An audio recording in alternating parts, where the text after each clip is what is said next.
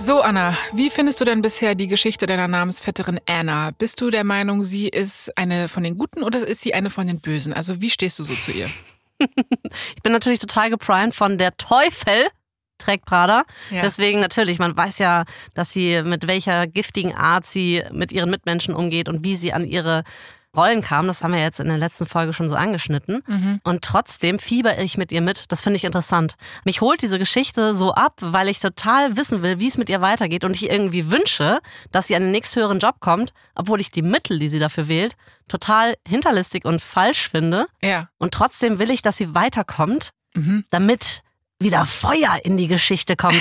Also es ist total, ich bin total gehuckt und bin da selber überrascht drüber, weil es in einer Welt spielt, die mir fremder nicht sein könnte.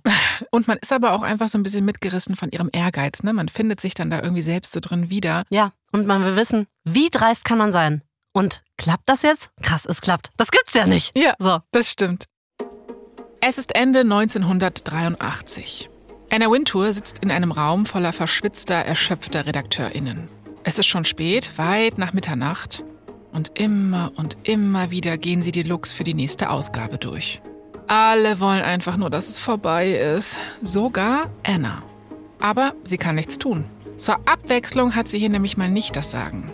Das hier ist nicht ihr Büro. Das hier ist das Büro von Grace Mirabella. Und die Vogue ist ihre Zeitschrift. Und seit Anna für die Vogue arbeitet, hat sie eins gelernt.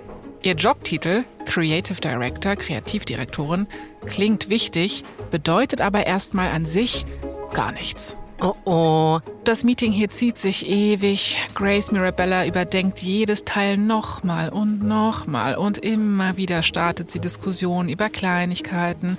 Und kurz bevor eine Frage geklärt sein könnte, ändert Grace nochmal komplett ihre Meinung, alles von vorn, nochmal Oh. Fotos angucken. Irgendwann, so gegen drei Uhr morgens, fragt sie dann so, ähm, äh, dieser Schal, wofür steht der eigentlich? Oh Gott. Für Winter, Grace. Dieser Schal steht für kalten Hals. Es ist sehr einfach. Ja, wir würden da wirklich nicht bestehen. Also Grace, Grace ist da wirklich härter drauf. Ihr Lieblingssatz ist, ich brauche mehr. Ah ja. Anna erträgt das langsam nicht mehr. Sie kriegt von Grace Worten wirklich Kopfschmerzen. So, oh, es hämmert einfach nur noch in ihrem Kopf. Ja, ja, ist gut. Wofür steht dieser Gürtel? Ja. Für weite Hose? Ich Ja. will mich nicht wiederholen, aber Das Ding ist, Anna hat jetzt nicht nur ein Problem mit diesem Meeting an sich oder mit der Art, wie Grace dieses Meeting führt. Das größte Problem hat Anna mit der aktuellen Realität. Das Schlimmste ist für sie nämlich, dass sie in ihrer Position, also als Creative Director, nichts daran ändern kann. Und Anna fühlt sich komplett machtlos. Anna steht von ihrem Stuhl auf und murmelt sowas wie, "Ah, ich gehe ich geh mal kurz auf die Toilette. Niemand kriegt überhaupt mit, wie Anna aus dem Meetingraum schleicht und von da aus huscht sie schnell in ihr eigenes Büro. So, geschafft. Puh. Anna ist in ihrem Büro, endlich allein. Ah, Sie atmet mal tief durch und schaut aus dem Fenster. Irgendwie ist der Zauber dahin. Alles nervt. Ihr Blick schweift über die Skyline von New York. Aber sie kann kaum was sehen. Denn hinter ihrer Ray-Ban-Sonnenbrille, die sie natürlich auch im Büro trägt, füllen sich ihre Augen mit Tränen.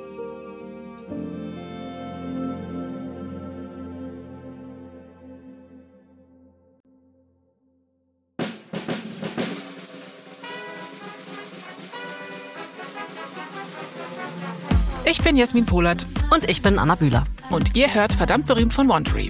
Hier erzählen wir euch die Geschichten der Menschen hinter dem Gossip Mit all ihren Erfolgen und Karrieretiefpunkten. und überraschenden Details zu Schlagzeilen, die wir alle kennen. In unserer letzten Folge haben wir einen Blick in Anna Wintours Kinderstube in London geworfen. Ihr Vater Charles ist erfolgreich, aber streng und gefühlskalt und Anna giert nach seinem Lob, nach seiner Akzeptanz.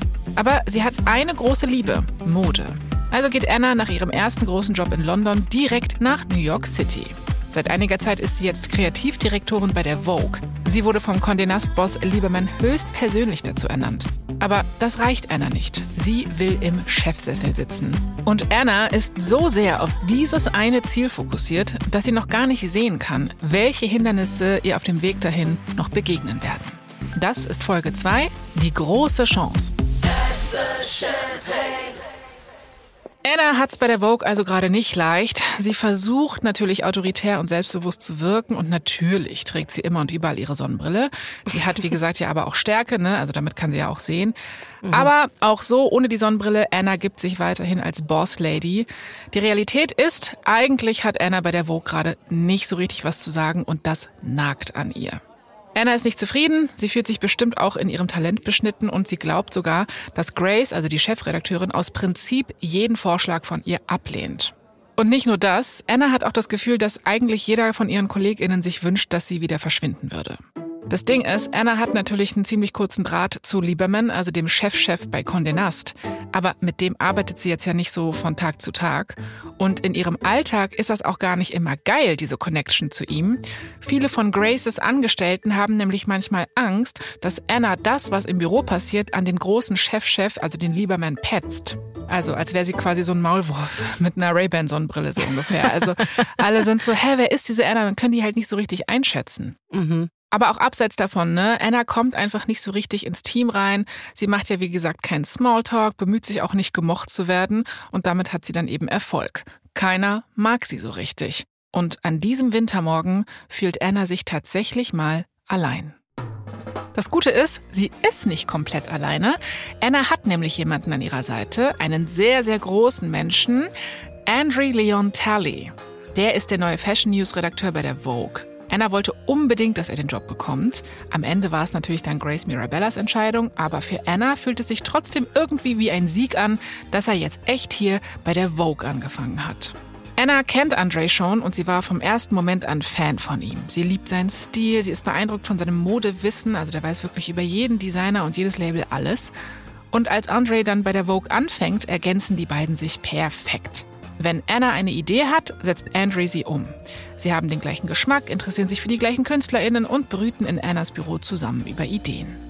Ach, so jemanden braucht man auch, finde ich, oder? So im Arbeitsleben, dass du jemanden hast, wo du weißt, du gehst hin, du kriegst eine ehrliche Meinung mhm. und eine Meinung, die aus deiner Sicht was wert ist, mhm. weil du weißt, ihr teilt einen Geschmack, eine Vorstellung von, was ist Qualität und wo muss man nochmal dran arbeiten. Mega Voll. viel wert. Voll. Und ich bin natürlich diese Person für dich, oder Anna? Du bist äh, mein Andre. Ja. Man muss dazu sagen, Andre Leontelli ist äh, 2022 leider verstorben. Ah. Aber wirklich, ja, da war quasi so drei Köpfe größer als Anna und einfach so eine richtige Erscheinung. Auch Aha. in der Modeszene sehr, sehr, sehr berühmt. Jedenfalls, Anna hat jetzt also endlich nicht mehr das Gefühl, ganz allein auf weiter Flur zu sein oder irgendwie nur im Abseits zu stehen. Mit Andre Leontelli im Rücken ist sie bereit, den Laden hier bei Vogue mal richtig aufzumischen. Wir sind im Frühling 1984 und Anna ist in Paris. Sie liebt Frankreich. Ach, neue Kollektionen, junge inspirierende Designerinnen. Hier hat sie das Gefühl, quasi durch so eine Art Fernrohr direkt in die Modezukunft schauen zu können. Alles wäre perfekt, wenn da nicht ein paar Vogue-RedakteurInnen wären, die Anna die Laune verderben. Diese Vogue-RedakteurInnen weigern sich nämlich, das Fotoshooting so umzusetzen, wie Anna es will. Anna kommt am Set an, alle sind gerade dabei, so die Models einzukleiden, die Fotografinnen besprechen sich und Anna marschiert einfach an denen vorbei und macht jetzt mal eine Ansage. So. Anna verkündet dem gesamten Team, dass sie ab jetzt das Kommando übernimmt. Sie sagt dem Fotografen, was er tun soll und den Models, wie sie stehen sollen. Und was soll ich dir sagen, Anna? Das machen die dann auch. Mhm. Anna sieht dann, wie ihre Vision doch noch zum Leben erweckt wird und je mehr Fotos gemacht werden, desto sicherer ist sie sich. Jo, dieses Shooting, das wird ein voller Erfolg. Die haben ja einfach mal eine klare Ansage gebraucht, ja? Also jemanden, der genau sagt, wo es lang geht und eine klare Vorstellung hat. Einfach eine Kreativdirektorin. Als Anna an dem Tag nach dem Shooting in ihr Auto steigt, lächelt sie in sich hinein. Ah, sie hat das Shooting gerettet. Sie hat mal wieder einen richtig guten Job gemacht. Als Anna zurück in New York ist, will der Lieberman, also der Chefchef von Condé Nast, mit ihr sprechen. Anna freut sich so von wegen, ach wie schön, hat der schon mitbekommen, ne, dass wir in Paris das Shooting da hatten. Na, da kriege ich bestimmt gleich nochmal schön fettes Lob. Sie steigt in den Aufzug, klick, erste Etage. Ah, Anna kann jetzt irgendwie endlich mal richtig aufatmen. Warum habe ich das Gefühl, dass jetzt das Gegenteil von dem passiert, was Anna erwartet, was passiert? Weil du mittlerweile auch unsere Erzählstruktur natürlich kennst. Naja, Anna läuft schnurstracks an Liebermans Assistentin vorbei in sein Büro. Sie ist so voll siegessicher ne? und ich so, so, jetzt mal gucken, was der Lieberman sagt. Aber falsch gedacht. Lieberman hat heute irgendwie so einen ja, softeren Ton drauf als sonst. Er sieht auch irgendwie gar nicht glücklich aus. Nee, und dann berichtet er Anna, dass Grace, also ihre Chefin, und die anderen ModeredakteurInnen ganz schön sauer sind wegen dem Shooting in Paris. So sauer, dass einige der RedakteurInnen sogar drohen zu kündigen. Anna denkt sich erstmal so, ja, Jackpot sollen die doch kündigen, ne? Kann ich bessere Leute einstellen, die mir entsprechen und auch nicht so eine Babys sind, wenn man die mal kritisiert. Ich kann immerhin Kritik vertragen. Aber das Ding ist, dieses Gespräch mit Lieberman läuft überhaupt nicht in diese Richtung. Lieberman sagt Anna, dass er sie versetzen wird und hm. dass Anna ab sofort nicht mehr Teil vom Modeteam bei der Vogue ist. Okay, mhm. das ist aber eine große Nachricht. Also dann hat sie es anscheinend so in den Sand gesetzt, dass niemand mehr so mit ihr arbeiten will. Boah, also das finde ich schon krass jetzt. Das ist halt eben das Ding, ne? Man muss schon natürlich einige Strippen ziehen, um weiter nach vorne und oben zu kommen aber man kann sich halt auch nicht wirklich mit allen immer verscherzen. Und mhm. ähm, Anna war da wahrscheinlich wirklich ein bisschen zu krass. Also das war wirklich einer zu viel. Und was du jetzt vielleicht nicht wusstest, in den 80er Jahren war die Vogue in zwei Rubriken aufgeteilt. Es gab einmal die coole, moderne Modeabteilung, wo Anna bisher war.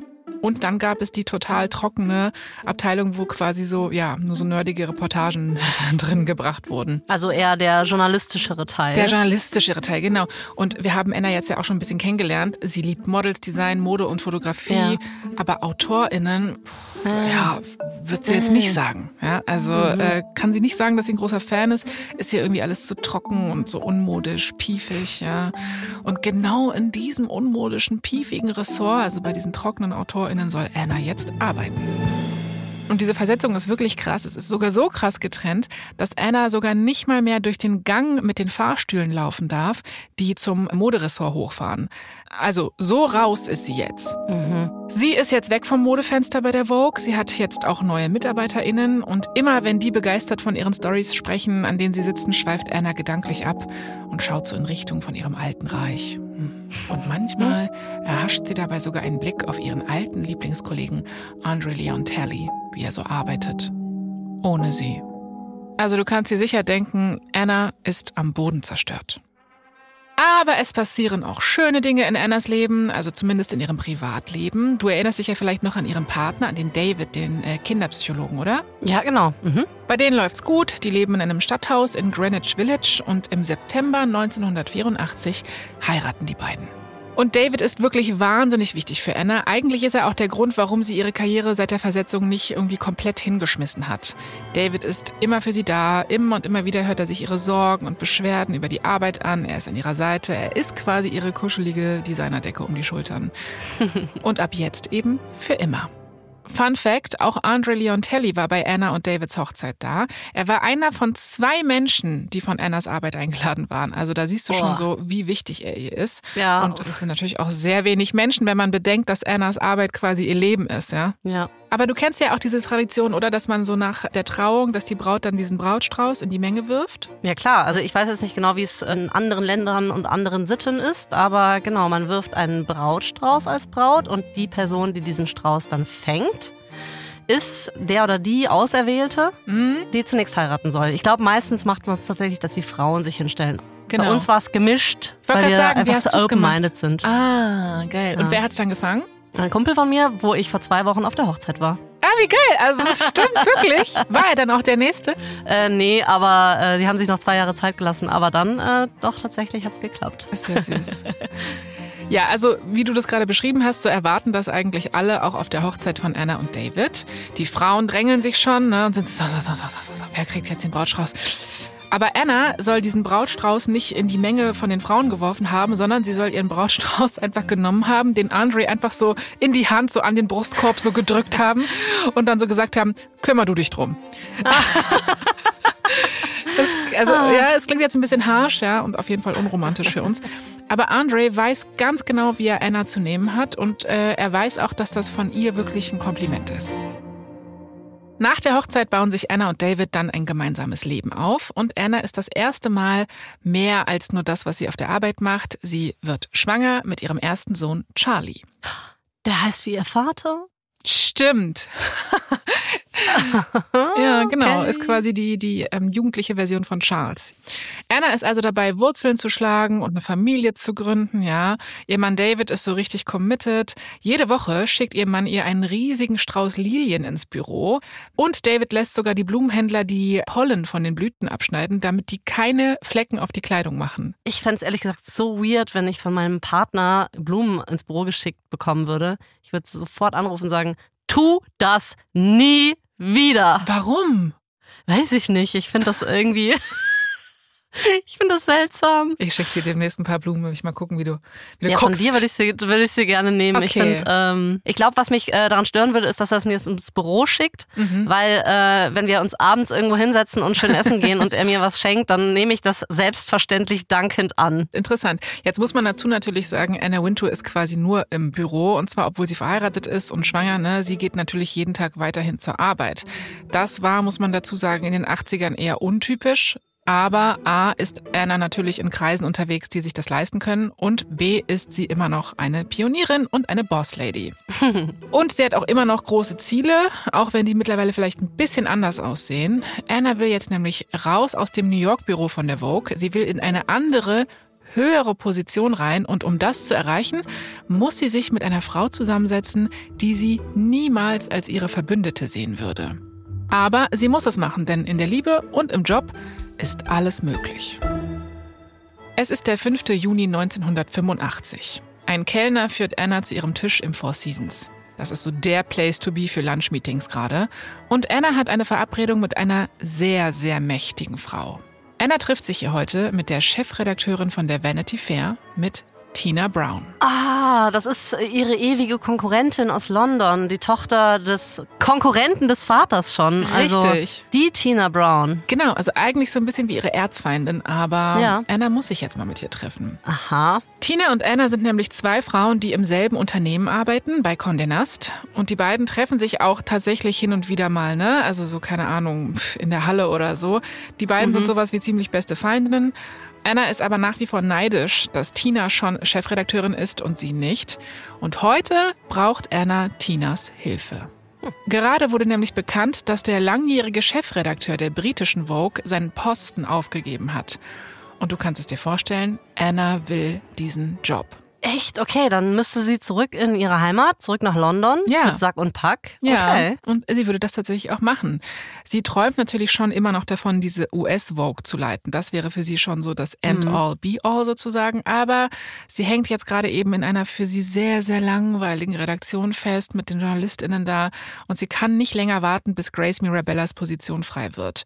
Die britische Vogue wäre quasi Annas Chance, endlich mal Chefredakteurin zu sein. Und wahrscheinlich schied sie dann als nächsten Posten auf die US-Vogue. Aber sie muss quasi, Ja. in Anführungszeichen, klein anfangen Genau. und erstmal die britische Vogue ownen, Genau. um dann zu den Amerikanern zurückzukehren. Okay. Es ist wirklich ein Schachspiel im Endeffekt. Das Problem Ja. ist, Alexander Lieberman, also der Chefchef von Condé Nast, will, dass Anna in New York bleibt. Der glaubt nämlich irgendwie immer noch dran, dass Anna und Grace sich irgendwie zusammenraufen und zusammenarbeiten können. Und Ah. bis der seine Meinung ändert, sind Anna die Hände gebunden. Das heißt, sie kann gar nicht nach London zurück, wenn der nicht sagt, ja gut, du darfst da Chefredakteurin sein. Ja. Im Restaurant hört Tina sich Annas Anliegen an und Tina weiß, okay, aktuell bin ich die angesagteste Redakteurin im Konzern. Tina weiß auch, dass sie Anna helfen könnte. Sie hat Macht. Aber will sie diese Macht auch nutzen? Mhm. Ausgerechnet für diese Anna, die sie ja auch nicht besonders mag? Ja. Und was meinst du, Anna? Was sagt Tina? Ich glaube, Tina ist ähnlich gestrickt wie Anna. Und Anna würde in dieser Situation natürlich nicht helfen, weil Anna denkt nur an sich und an ihre Karriere. Also ich glaube nicht, dass Tina was tut. Da liegst du tatsächlich mal falsch. Nein. Tina findet, okay, ein bisschen Erfahrung als Führungskraft würde Anna gut tun und sie will ihr tatsächlich helfen, die Chefredakteurin in London zu werden. Und man muss dazu sagen, Tina weiß ganz genau, wie man den Lieberman, also den Chefchef, so handeln muss. Tatsächlich macht Tina so ein bisschen einen ähnlichen Move wie Anna. Kurze Zeit später steht Tina nämlich im Büro von Samuel Irving, genannt Cy Newhouse. Der ist Verleger und hat Condé Nast quasi aufgebaut und der ist der Chef von Lieberman sozusagen, also ne, eine Stufe drüber. Tina besteht drauf, dass Anna Wintour den Job bei der britischen Vogue bekommt und siehe da, Newhouse ist einverstanden. Anna ist natürlich begeistert. Endlich steht ihr Name ganz oben im Impressum, ja. Auch wenn es noch nicht ganz die Position ist, die sie sich auf jeden Fall wünscht. Aber Anna freut sich, dass Tina ihr geholfen hat, diesen Job zu kriegen. Und weißt du was? Tina freut sich auch. Und warum? Weiß ich nicht. Na, weil sie gerade eine ihrer größten Konkurrentinnen in New York aus dem Weg geräumt hat. Natürlich. Die ist weg. Und wenn sie Glück hat, wird vielleicht Tina Chefredakteurin von der Vogue.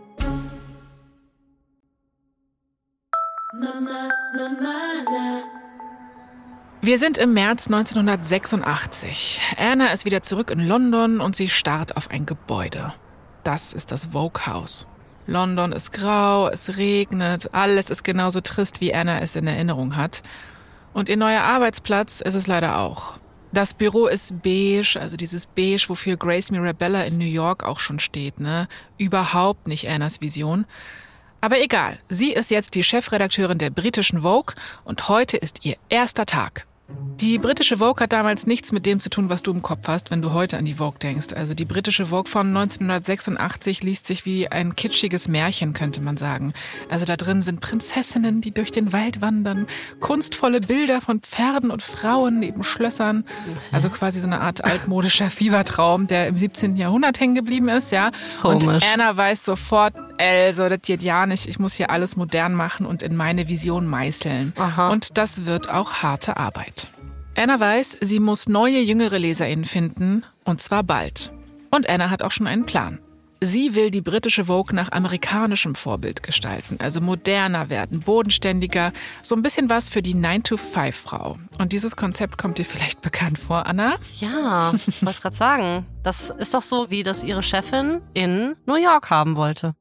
Genau, also es ist eigentlich genau nach dem Fahrplan von Grace Mirabella. Und das fand doch Anna gar nicht so interessant, oder? Die hat doch gesagt, dass sie das eigentlich eher langweilig fand und eher für die imposanten, mega hoch inszenierten Fotoshootings zu haben ist oder so. Voll. Ich habe mir das so erklärt. Also zum einen ist es dann immer noch besser als das, was die britische Vogue quasi zu bieten hat, dass Anna sich dachte, okay, nee, also erster Schritt Ja. erstmal moderner werden, ja, und irgendwie Ja. andere Frauen ansprechen.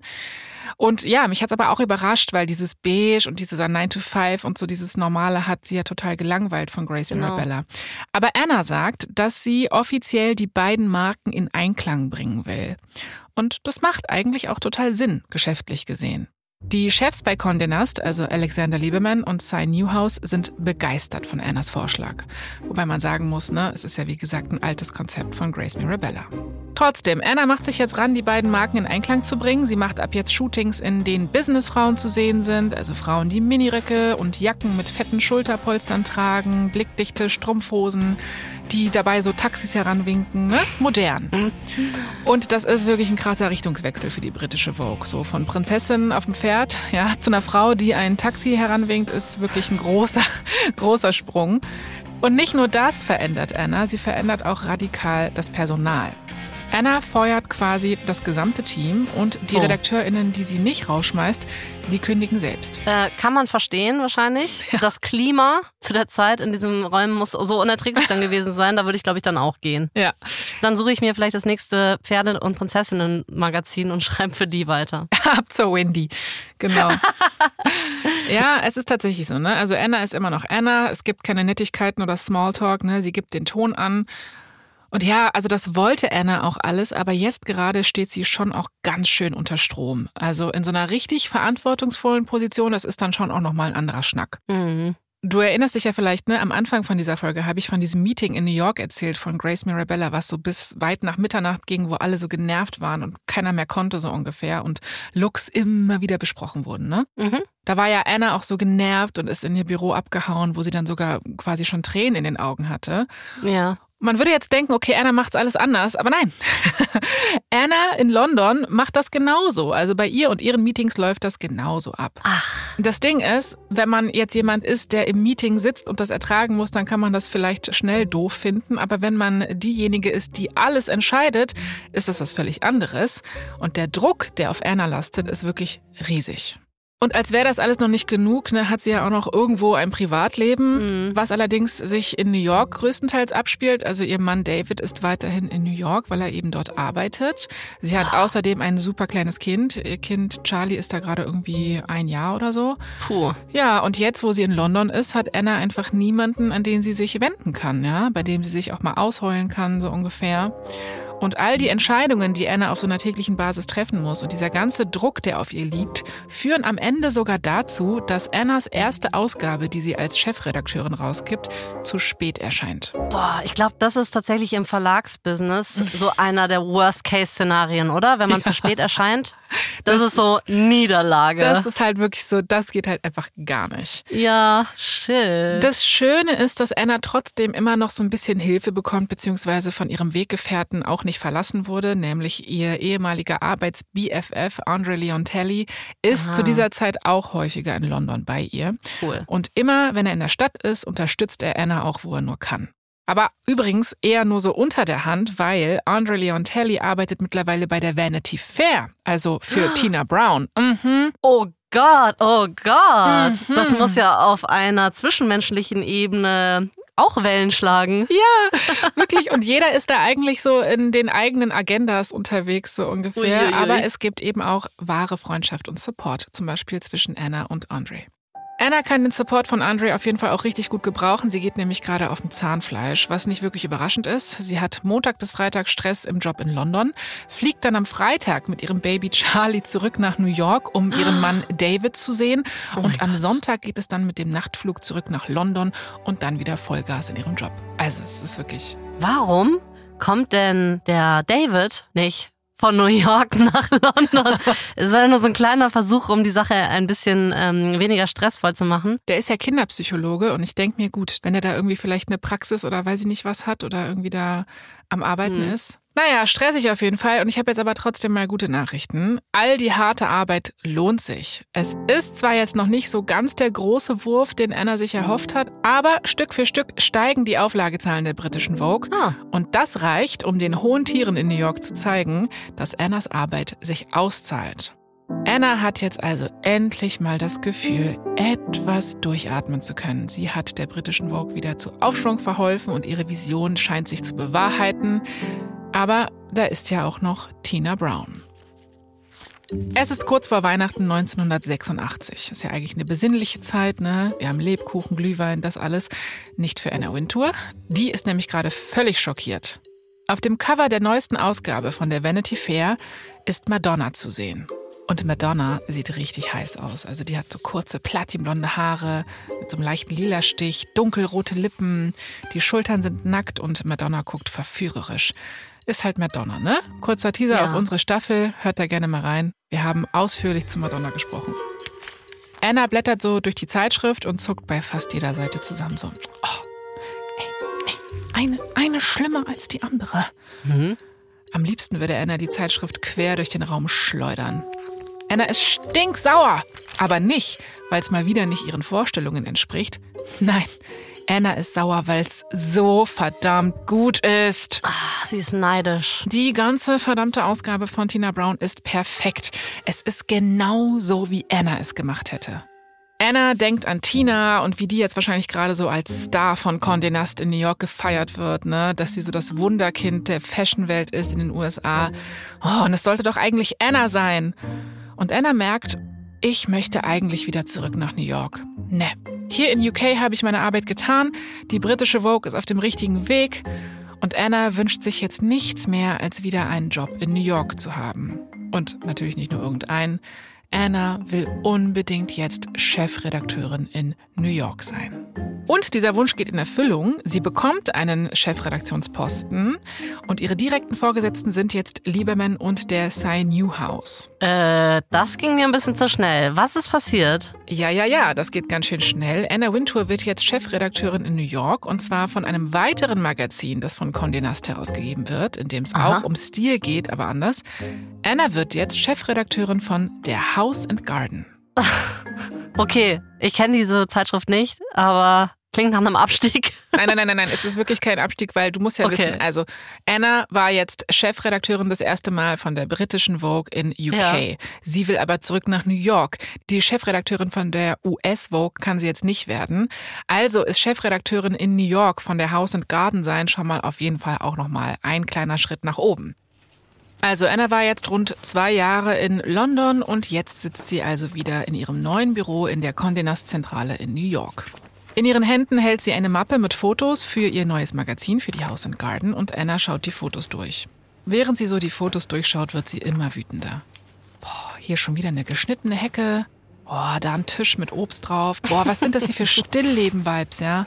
Oh, und noch mehr Büsche, alle akkurat in Form geschnitten. Ey, ich möchte mir die Augen aus dem Kopf reißen, denkt sich einer. Denkt sich wahrscheinlich auch so, Bob akkurat geschnitten? Ja. Hecke? Nein. No. Tatsächlich, Anna möchte dieses sterile Perfekte nicht mehr. Sie will keine Wohnzimmersofas, denen man ansieht, dass auf denen noch nie jemand gesessen hat.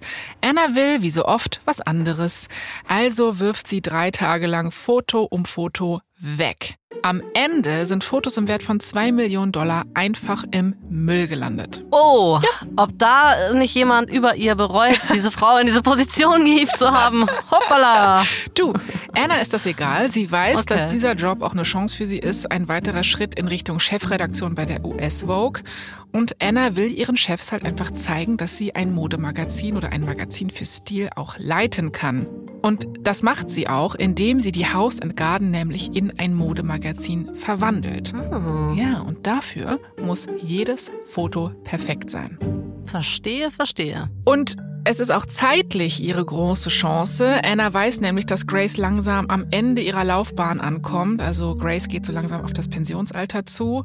Anna wurde jetzt zwischen London und New York hin und her geschoben, so ungefähr. Und wer auch immer der oder die nächste Chefredakteurin bei der Vogue wird in den USA, wird wahrscheinlich für eine lange Zeit dort sein.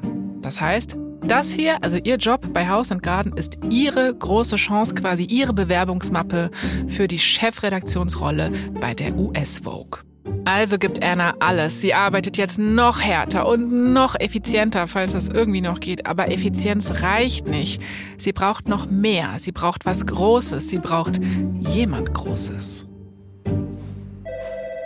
Wir sind im Hauptbüro von Condé Nast und bei Tina Brown im Büro. Tina Browns Telefon klingelt. Na, Anna, wer ist dran? Ich wette, es ist Anna. Ja, genau. Es ist Anna Wintour. Tina ist skeptisch, als sie Annas Stimme hört und ehrlich gesagt auch so ein bisschen angespannt direkt. Ne? Sie ist so, mhm. Wir erinnern uns, ne? Die beiden sind ja eigentlich ein bisschen verfeindet. Tina hört Anna zu und während sie so zuhört, wird Tina noch ein bisschen angespannter, denn Anna macht Smalltalk. Hä? Das macht sie nie. Eben, das macht sie nie.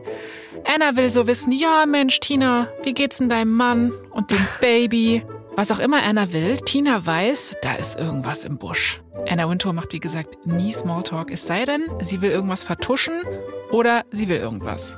Anna plaudert so weiter und weiter und dann, kurz bevor Anna auflegt, sagt sie, oh übrigens, ich nehme Andre zurück. Bye!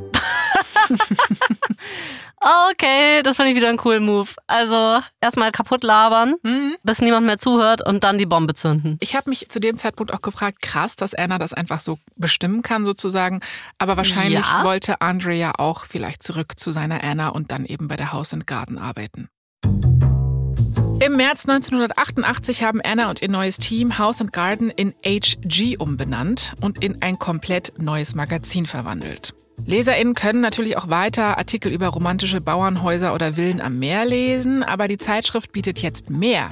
Es gibt Beiträge über Mode, eine Kolumne von Andre namens Tally Sheet und es gibt Artikel über die privaten Anwesen und Häuser von Promis oder Adligen. Okay, also dann mischt sich quasi so das Haus- und Hofmagazin auch in so ein kleines Klatschblatt, oder? Haus- und Hofmagazin finde ich sehr schön, weil das passt eigentlich genau. House and Garden HG ist das Haus- und Hofmagazin, weil nämlich jetzt auch Promis drin vorkommen. Also die Bandbreite ist einfach ein bisschen erweitert und es gibt Ja. keine Regeln.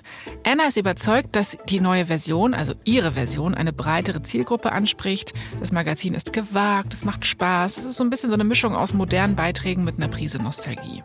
Aber das Ding ist, das neue Konzept von HG ist auch ein bisschen verwirrend und führt zu ja, Problemchen. Manche AbonnentInnen glauben, sie hätten die falsche Zeitschrift geliefert bekommen. Ist klar, ne? Wenn du irgendwie so einen Garten und eine Hecke erwartest und dann bekommst du Fashion, denkst du dir so, Ja. hä? Tatsächlich ist es so, Condé Nast muss eine Service-Hotline einrichten. So viele Beschwerden erreichen den Konzern. Oh. Die Zeitschrift in Annas Version steht dermaßen in der Kritik, dass sie von KritikerInnen den Namen bekommt Vanity Chair, in Anlehnung an die Vanity Fair, die ja von Tina Brown geleitet wird. Ja, schon ein guter Titel. Das ist ein guter Titel, ne? Diese Kritik tut schon auch weh. Und Anna hat das Gefühl, das war jetzt so ihre letzte Chance. Sie hat es jetzt irgendwie nochmal versucht, ne? Und irgendwie hat sie sich dann dabei aber doch verschätzt. Möglicherweise. Ein paar Monate nach ihrem Dienstantritt bei HG ruft Alexander Lieberman an, also der Chefchef von Condé Nast ist wieder dran. Mhm. Anna ahnt auch schon Schlimmes. Sie ist so, oh nein, was, was will er jetzt? Aber weißt du, was krass ist? Liebemann ist begeistert von Annas Arbeit. Ach. Und nicht nur er, er und sein Newhouse lieben diese mutige Anna. Obwohl die KritikerInnen das jetzt gar nicht so sehen. Und Lieberman findet es sogar so toll, dass er mit Anna jetzt sogar über einen neuen Job sprechen möchte. Ach. Und zwar, halte ich fest, über den Job schlechthin.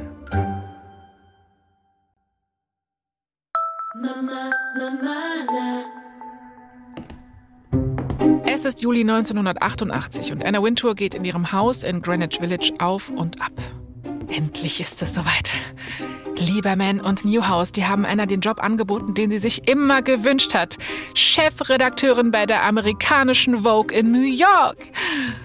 Aber sie soll es bitte noch für sich behalten, haben sie gesagt. Es ist noch nicht offiziell. Die Pressemitteilung ist noch nicht raus. Die aktuelle Chefredakteurin Grace Mirabella ahnt offenbar auch noch nicht, dass ihre Tage schon gezählt sind. Ach. Ja, das ärgert Anna natürlich. Sie ist sich nämlich deswegen nicht sicher, ob sie den Job jetzt auch wirklich bekommt. Kannst du dir ja sicher vorstellen, ne? Und mit jedem Tag ohne diese offizielle Ankündigung hat Anna das Gefühl, dass ihr Traumjob doch wieder irgendwie in die Ferne rückt. Da ist es dann äh, mündlich vereinbarte vielleicht gar nicht so viel wert, ne? Genau. Du brauchst es jetzt einfach mal schriftlich mit so einer blöden Unterschrift drunter. Sonst fühlt sich das nicht echt an. Das kann ich mir super gut vorstellen. Genau. Aber Anna ist ja auch nicht Anna und die hat es ja auch nicht so weit geschafft, wenn sie nicht so ein paar Tricks im Ärmel hätte. Und Anna weiß, wie man hier und da auch mal ein paar Dinge beschleunigen kann. Ein paar Tage später starrt Anna abends auf den Fernseher. Sie hat ein breites Lächeln auf dem Gesicht. Vor ihr ist nämlich die Klatschreporterin Liz Smith und die verkündet gerade bei Live at Five das hier. Anna, magst du mal vorlesen, bitte? Klar, also. Seit Anna Wintour, die ehemalige Chefredakteurin der britischen Vogue, von Condé Nast nach New York geholt worden ist, um die Neuauflage des Magazins House and Garden zu übernehmen, gibt es Gerüchte, dass Miss Wintour die Chefredakteurin der amerikanischen Vogue werden und Grace Mirabella ablösen wird. Dies soll wahrscheinlich am 1. September passieren. So, also endlich ist es raus. Die Nachricht ist jetzt in die Welt getragen und Anna weiß, sobald die Medien darüber berichten, ist es beschlossene Sache. Und übrigens, dass Liz Smith das da vorgelesen hat, ist nicht von ungefähr gekommen. Anna soll diese Nachricht selbst platziert haben. Ja. Ja, und dafür auch ein kleines Vögelchen benutzt haben, das in die richtigen Ohren flüstert, so ungefähr. Das ist aber smart, Das weil ist wenn smart. das einmal draußen ist, dann kann das niemand mehr zurücknehmen. Eben. Das wäre zu krass. Eben. Bestätigt ist das nicht, aber ich finde, es würde total zu Anna Wintour passen. Okay, und wenn sie jetzt nicht diejenige war, die diese Story rausgegeben hat, dann war es vermutlich jemand, der Anna auf jeden Fall helfen wollte. So oder so läuft es aufs Gleiche hinaus. Anna hat's geschafft. Ihr ultimativer Karrieremeilenstein ist zementiert. Er ist in der Welt da draußen unterwegs. Sie wird die neue Chefredakteurin der amerikanischen Vogue. Wir sind im August 1988. Es ist Annas erster Tag als Chefredakteurin der amerikanischen Vogue. Ah, Als sie das Vogue-Büro betritt, fühlt sie sich unbesiegbar. Für sie sich Vogue. Fühlt sie sich einfach Vogue. Sie trägt einen ihrer Lieblingshosenanzüge von Chanel, so ein paar Manolo Blahniks und sie geht erhobenen Hauptes durch das Moderessort. So, das ist jetzt ihr Ressort, ihre Abteilung. Und sie weiß, sie hat sich jeden Schritt vom Aufzug bis zu ihrer Bürotür verdient. Aber Anna, du ahnst es bestimmt schon, ne? Andere sind da anderer Meinung. Zum Beispiel diese Klatschreporterin Liz Smith, die ja diese News gerade verkündet hat, ne, was du vorgelesen hast. Mhm. Diese Liz hat in der New York Daily News auch eine Klatsch- und Tratsch-Rubrik. Und in der geht es immer so um Gerüchte über Affären und Liebeleien. Liz schreibt dann in ihrer Rubrik da über Annas neuen Job sowas wie, die Vogue-Mitarbeitenden würden sich auf Annas Terrorherrschaft vorbereiten. Oder sowas wie, Anna würde mit ihrem Chef Cy Newhouse schlafen. Also so Geraune. Mhm. Aber richtig dirty, okay. Richtig dirty. Und ja, also diese Gerüchte über eine Affäre zwischen Cy Newhouse und Anna gibt es tatsächlich schon seit einigen Jahren. Es wurde immer gemunkelt, weil Newhouse und Lieberman Anna quasi bevorzugen würden oder hier und da etwas mehr als nur gute Arbeit im Spiel war. Mhm. Anna hat das immer bestritten und sowas wird Frauen in Machtpositionen ja auch ganz gern mal unterstellt. Ne? Deswegen, ja.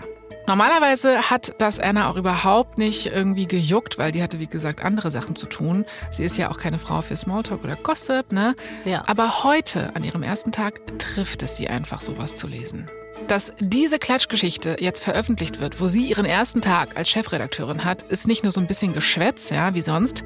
Das hier ist wirklich der Versuch, ihre Führung von Anfang an zu untergraben. Am Abend sitzen Anna und David gemeinsam in der Küche zu Hause und zum ersten Mal hat Anna das Gefühl, dass zwischen ihr und David so eine Art Distanz ist. Sie sagt dann David auch immer wieder so, ne, ey, an diesen Gerüchten da mit dem Cy Newhouse, da ist nichts dran, das stimmt überhaupt nicht. Und ja, David sagt auch, dass er ihr glaubt, aber Anna merkt, dass diese Geschichte irgendwas zwischen ihnen verändert hat. Ein paar Tage später beruft Anna ein Meeting für alle Vogue-Mitarbeitenden ein. Sie möchte jetzt mal mit diesen Gerüchten um sie und diesen Cy Newhouse aufräumen. Anna atmet tief ein und sie verkündet, dass jede und jeder, der glaubt, dass sie ihre Position erreicht hat, weil sie mit dem Chef geschlafen hat, einfach komplett rückständig ist und immer noch in der Zeit lebt, in der es eine Frau nur an die Spitze schaffen kann, wenn sie einem Mann gefällt. So, Ansage ist gemacht. Nach dem Meeting geht Anna schnurstracks zurück in ihr neues Büro. Es werden auch keine weiteren Fragen beantwortet. Sie setzt sich an ihren Schreibtisch. Sie ist schon auch immer noch aufgebracht und nervös, aber gut, die Arbeit wartet nicht und sie hatte ja auch wirklich einiges zu tun. Vielleicht ist es an der Zeit zu beweisen, dass sie es verdient hat, hier zu sitzen. Anna denkt sich so, jetzt erst recht. Die werden schon sehen, mit wem sie es hier zu tun haben. Meine erste Vogue-Ausgabe wird unvergesslich sein. Und einen Monat später ist es dann auch soweit. Annas erste Ausgabe der Vogue geht in den Druck. Aber noch bevor Anna sich so richtig feiern kann, klingelt ihr Telefon. Und wer ist dran? Die Druckerei. So, und wie du dir vorstellen kannst, Anna, ist das nicht unbedingt ein gutes Zeichen, ja, wenn die Druckerei kurz vor knapp nochmal anruft. Ja, das ist nicht gut. es ist nicht gut. Die Druckerei ruft an und sagt, ähm, es gibt ein Problem mit dem Cover. Es wurde irgendwie das falsche Bild geschickt. Also das ist oh. das falsche Bild. Nein. Also dass kurz vor knapp mal was schief geht, ne, das kennen alle. Auch Anna hat hier und da schon mal kurzfristig Probleme gehabt. Bei dem Zeitdruck ist das ja auch kein Wunder. Alles schon gesehen. Aber so ein völlig falsches Cover, das ist dann doch irgendwie ungewöhnlich. Anna ist so, okay, gut. Sie läuft sofort runter in die Grafikabteilung, um nochmal zu checken, okay, welches Foto ist jetzt an die Druckerei gegangen. Ah ja, nö, da ist es. Es ist eine Porträtaufnahme von dem israelischen Model Michaela Berko. Michaela lächelt auf dem Foto lässig, sie schaut nicht direkt in die Kamera, ihre blonden Locken wehen im Wind und sie trägt so ein schwarzes Oberteil von Christian Lacroix.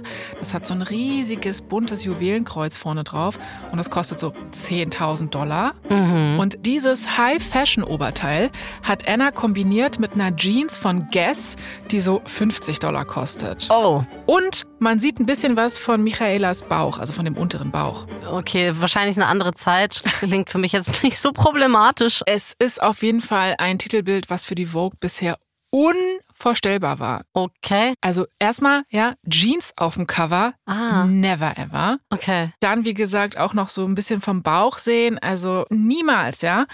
Anna lächelt aber. Es ist nämlich genau das Titelbild, was sie geplant hat. Für ihre Version von ihrem Magazin. Und sie wird als erste Chefredakteurin auch Jeans oder Denim in die Vogue bringen. Anna ist also nur so zur Druckerei. Mm, ja, nee, das ist das richtige Cover. Und die Ausgabe wird veröffentlicht. Und wie schon so oft in Annas Karriere, LeserInnen und KritikerInnen sind geteilter Meinung über den neuen Look von der Vogue. Manche sagen so, manche so. Anna macht auf jeden Fall von sich reden. Die Leute sind mal wieder so richtig invested in die Vogue und der Beifall kommt zumindest auch von den richtigen Leuten, also von denen ganz oben. Cy Newhouse schreibt Anna, du hast es vollbracht, Anna. Ich bin so stolz. Und das bedeutet Anna wirklich sehr, sehr viel. Man könnte jetzt also sagen, boah, endlich, sie kann sich jetzt mal auf ihren Denim-Lorbeeren ausruhen. Ja, sie hat Fashion-Geschichte geschrieben, von da an ist alles irgendwie entspannt. Aber Anna hat die Messlatte mit ihrer ersten Ausgabe natürlich wahnsinnig hochgelegt. Ab jetzt heißt es weiter abliefern, weiter relevant bleiben und weiter Modegeschichte schreiben. Aber das an sich ist schon nicht so einfach und es ist gerade für Anna auch nicht so einfach, denn sie muss auch immer wieder an diesen Artikel von Liz Smith denken, in dem die ihre Kompetenzen untergraben wollte. Und irgendwie hört Anna jetzt auch immer wieder die kalte Stimme von ihrem Vater Charles im Kopf. Hat er vielleicht doch recht? Und Anna hat gar nicht das Zeug für diesen Job?